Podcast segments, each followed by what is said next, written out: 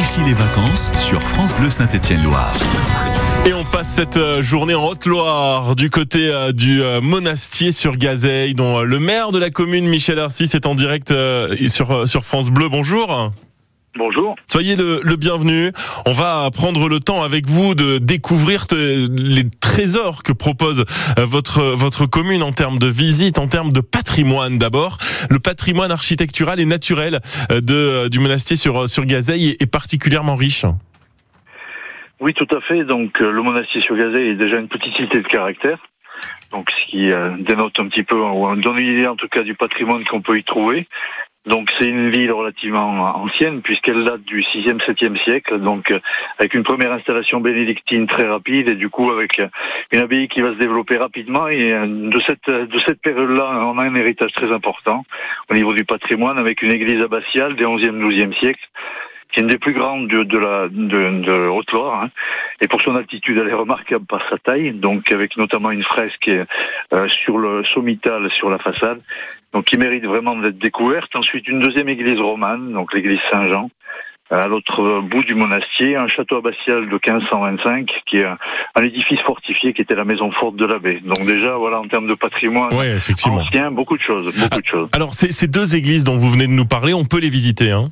Bien sûr, vous pouvez tout, on peut tout à fait les visiter. Il y a aussi des visites qui sont organisées, donc avec un guide conférencier qui permet de découvrir le centre historique d'une part, avec toutes ses ruelles, ses maisons fortes, puisqu'il y a d'autres d'autres choses à découvrir dans le monastier. Euh, l'implantation euh, autour du château abbatial et du, du, centre historique notamment, qui a ses caractéristiques. Donc, on peut découvrir effectivement ces deux édifices. Ces, ces visites guidées, elles ont elles ont lieu quand euh, et à quelle fréquence? Elles ont lieu tous les jours, euh, l'après-midi. D'accord. Et on s'inscrit à l'avance à l'office de tourisme tout à fait. Euh, il y, a, y, a, deux autres sites dont on peut également parler.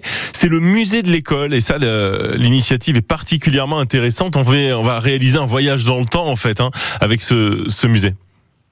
Oui, tout à fait. Donc, ce sont des, des passionnés de, de l'école ancienne, on va dire, puisqu'ils euh, ont recréé, ils ont euh, racheté un ancien bâtiment qui était l'école des frères.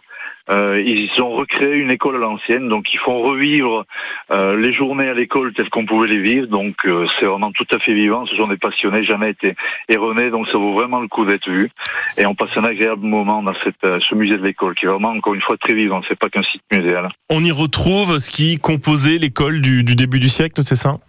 Tout à fait. Donc ils, vous font des, des, des dictées à l'ancienne, à la plume. Ah, ils vous montrent un petit peu comment se présenter à l'école, comment on était. Donc on arrive, on, on vous met en uniforme comme à l'époque, en sabot et avec un béret. Donc c'est très original et encore une fois très vivant, très dynamique. Ah oui, un, vrai voyage dans le temps, ce, ce musée de l'école du, du, monastier sur Gazeille. Et puis euh, autre musée, vous êtes bien équipé en musée avec, je trouve vraiment des, des idées euh, tout à fait originales. Euh, le, musée des, des anciennes légendes. On, on va parler des croyances en fait sur sur le territoire tout à fait. Donc, dans le château abbatial dont j'ai parlé tout à l'heure, on a le musée des croyances populaires, donc euh, qui est géré par Patrice Ray, qui est un passionné et un spécialiste de tout ce qui est croyances populaires. Donc il, euh, permet de, découvrir les croyances anciennes, relativement anciennes, mais aussi les croyances du XXe siècle, puisqu'il y en avait encore sur nos territoires il n'y a pas si longtemps que ça, et des héritages encore aujourd'hui, au travers de maquettes qu'il a pu faire, de tableaux, et puis toutes les histoires qu'il peut raconter, puisque c'est très vivant. Là aussi, il, fait, il propose des visites guidées, des conférences aussi, et ça permet de découvrir ben, que, que ce en croit les gens croyaient autrefois, et c'est vraiment très très intéressant, et là aussi très dynamique. Ces deux musées sont vraiment le résultat de travail de passionnés à chaque fois. Hein à chaque fois, c'est vraiment le résultat d'engagement de, passionnés. Euh, aussi, on est une terre de passionnés, je crois aussi. C'est pas le hasard, je crois, s'ils sont venus au monastier.